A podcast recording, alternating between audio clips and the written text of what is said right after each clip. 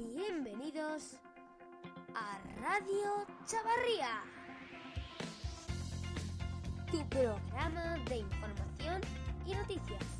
Esta semana tenemos muchos temas de actualidad.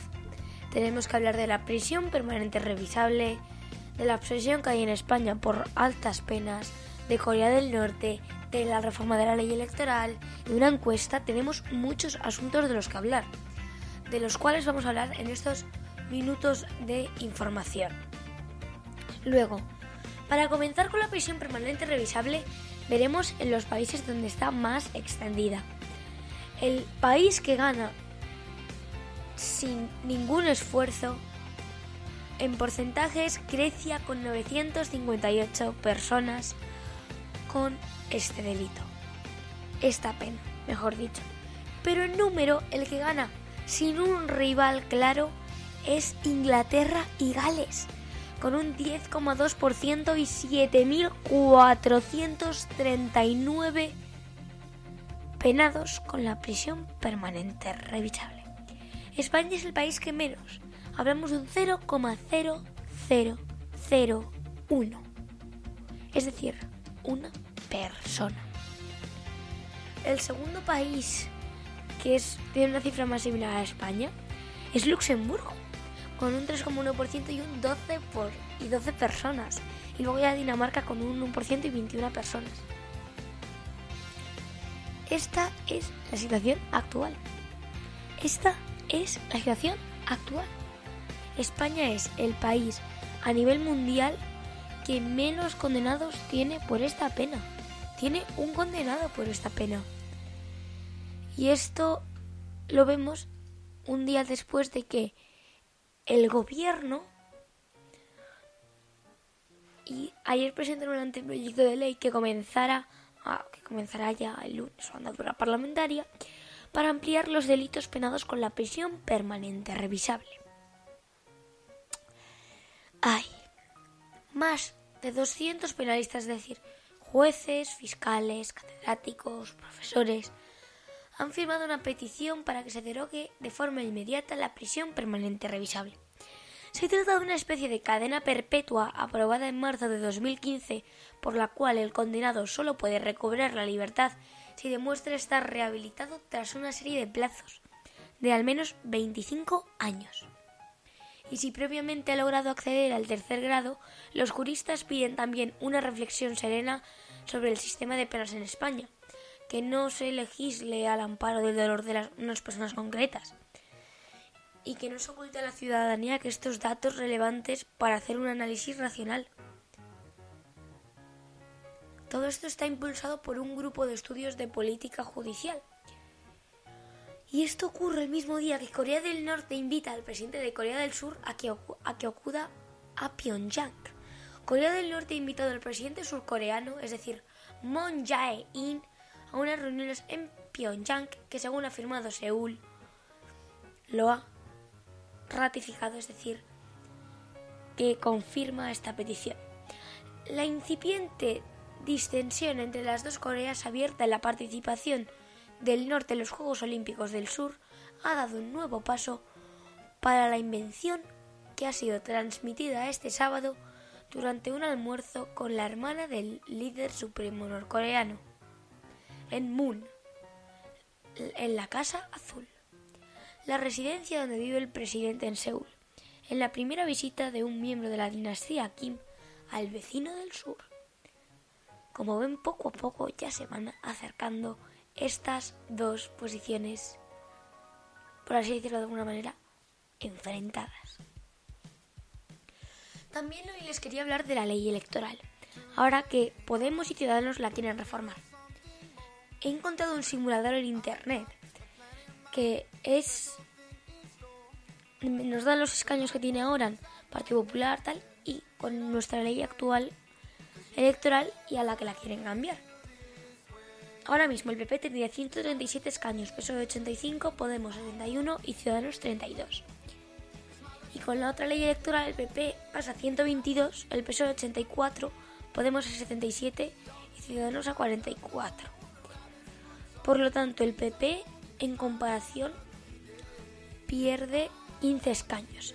el PSOE 1, Podemos gana 6 y Ciudadanos, que es el mayor beneficiado, gana 12, mientras que el resto de partidos pierden uno en total, bueno, dos. A ver si me acuerdo y les dejo este simulador en la descripción. También España quiero comentar de que sigue fuera del tope europeo y se conforma con buenos altos cargos. Varios think tanks concluyen que sí hay funcionarios españoles de segundo nivel bien situados en los puestos de decisión de la UE. Pero Guindos se ha presentado y es un candidato muy sólido debido al gran trabajo que ha hecho aquí y el gran reconocimiento que tiene en Bruselas.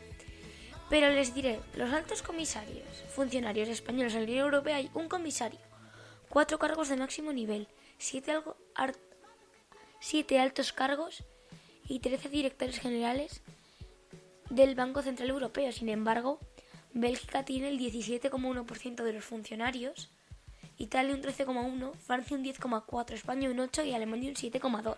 Francia vale. Italia está un poco lejos, pero bueno en porcentaje y España está muy atrás. La verdad. Espero que hayan disfrutado con la actualidad. Esta ha sido la de esta semana. El momento histórico. El Tratado de París, 1763. La Guerra de los Siete Años fue el primer conflicto en la que participaron varios estados europeos divididos en dos grandes alianzas por el control de Silesia y la supremacia de América del Norte. El 10 de febrero de 1763 concluyó con el Tratado de París, firmado por Gran Bretaña, Francia, España y Portugal, por el cual España recobraba Cuba y Filipinas y obtenía la Luisiana Occidental, al otro lado del Mississippi. ¿Sabías que la novela El último mojicano del estadounidense James Fenimore Cooper se desarrolla durante el conflicto americano inmerso en la Guerra de los Siete Años? Y que la Guerra de los Siete Años despertó rencores y apenas trajo consigo modificaciones territoriales en Europa. Gran Bretaña aparecía ahora como nación hegemónica, mientras que Rusia y Austria defraudadas se consideraban peones de las potencias mayores. Federico II de Prusia reafirmó su potencia militar poniendo en guardia al resto de los países al temor de nuevos conflictos. Francia quedó relegada respecto a, Reino Unido y sin posibilidades de recuperación por la desidia real.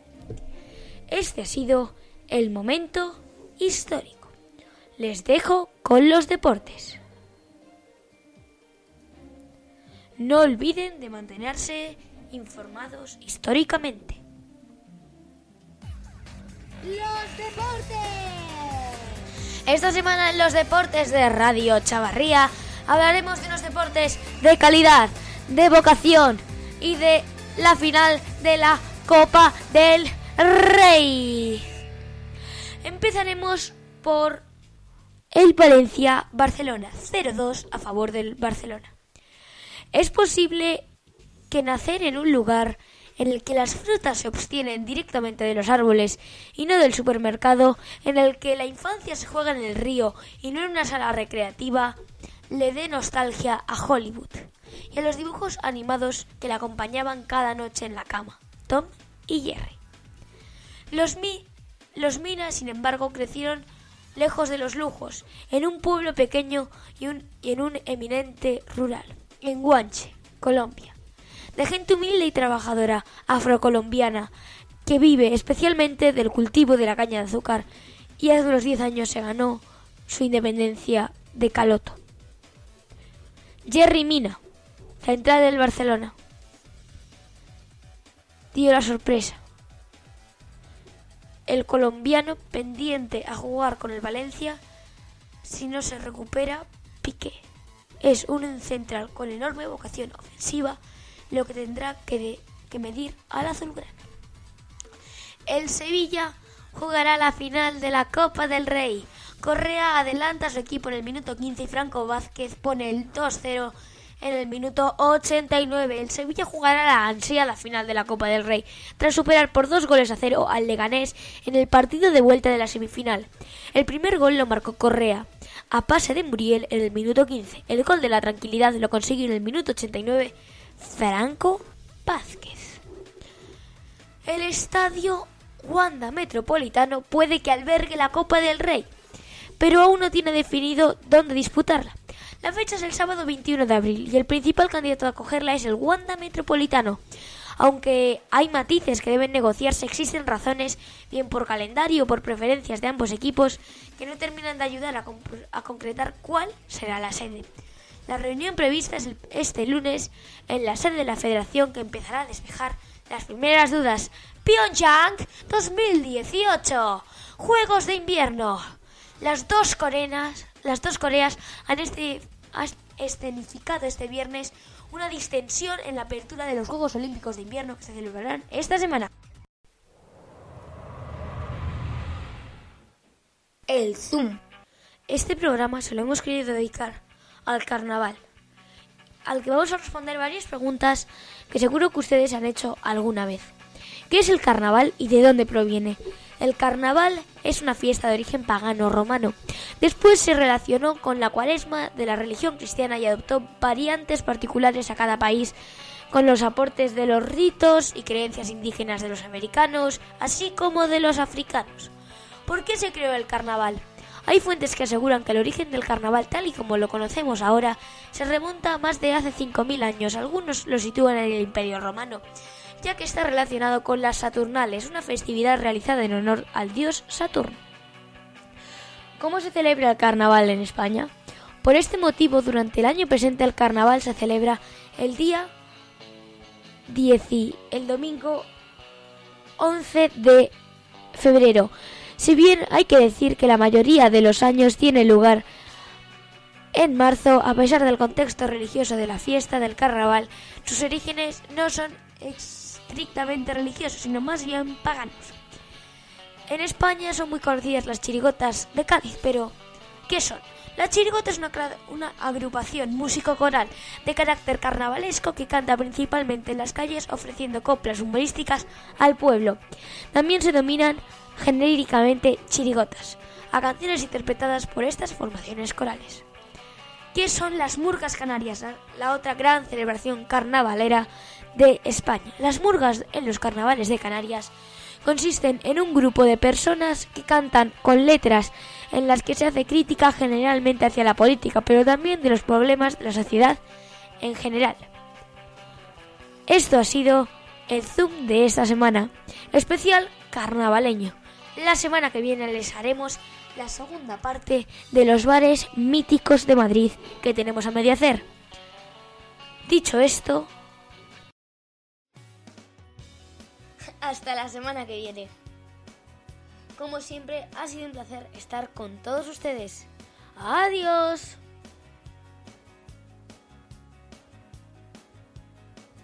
Radio Chavarría tu podcast de información y noticias.